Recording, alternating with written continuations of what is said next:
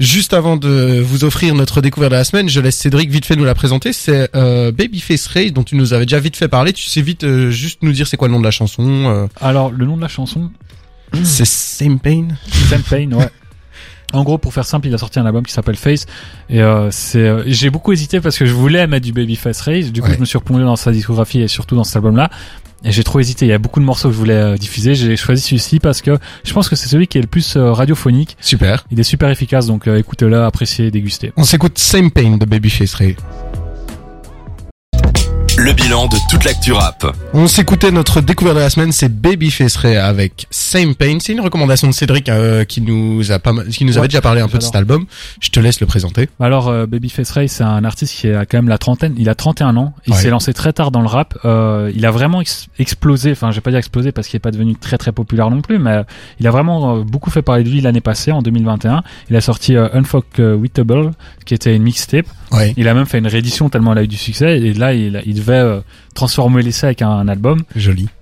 qu'il a parfaitement réussi à faire puisque Face euh, a reçu un succès critique, un succès d'estime et même un succès plus ou moins populaire parce qu'il a vu son audience exploser grâce à ça. Ouais. Et moi c'est euh, c'était avant Denzel Curry, donc euh, l'album dont on parlait avant, c'était mon album de l'année. Puis bon, il y a eu Denzel Curry, mais ça veut dire quand même que voilà c'est un très C'est bon- un excellent album, quoi. Ouais, c'est un très très bon album.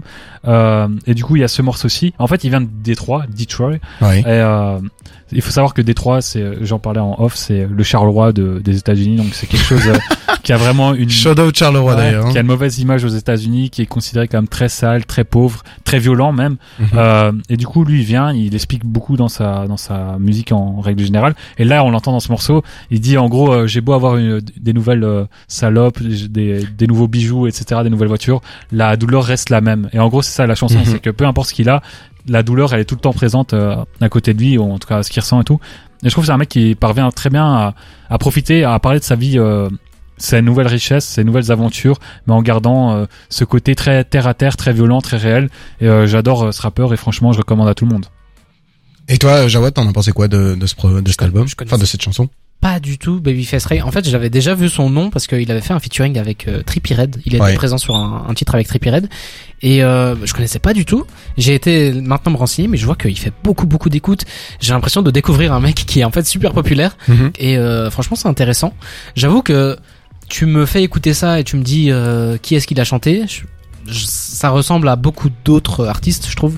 On pourrait dire, je sais pas, Lil Durk, enfin bref, d'autres artistes euh, dans la même mouvance américain. Ouais. Mais euh, voilà, maintenant je découvre Bah, ce mec-là. C'est intéressant. Je vais pas vous mentir, j'ai pris le, enfin je l'ai dit, le morceau le plus radiophonique. C'est-à-dire qu'il y a d'autres morceaux. Par exemple, il y en a un avec Wiz Khalifa, on entend une espèce de flûte asiatique et tout, qui est assez long, je crois qu'il fait 4 ou 5 minutes. Et c'est pour ça que je l'ai pas mis.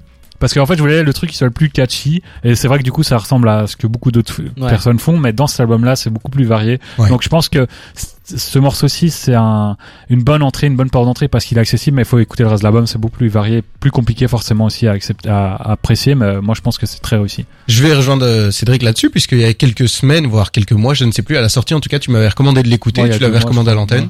Euh, moi, je l'avais fait, et j'avais trouvé une très très bonne surprise, donc j'avais déjà entendu ce morceau, et je vais y retourner avec plaisir, parce que vraiment, je trouve qu'il a un vrai bon style, il a un truc à lui. Euh, donc, une bonne pêche, hein, c'était Babyface Ray, on vous le recommande évidemment avec plaisir. Maintenant, on va s'écouter King Von et Flavo Foreign avec Straight to It, mais juste avant ça, on s'arrête sur Everyday de Rocky, Rod Stewart, Miguel et Mark On Ronson. adore ce morceau. On adore ce morceau.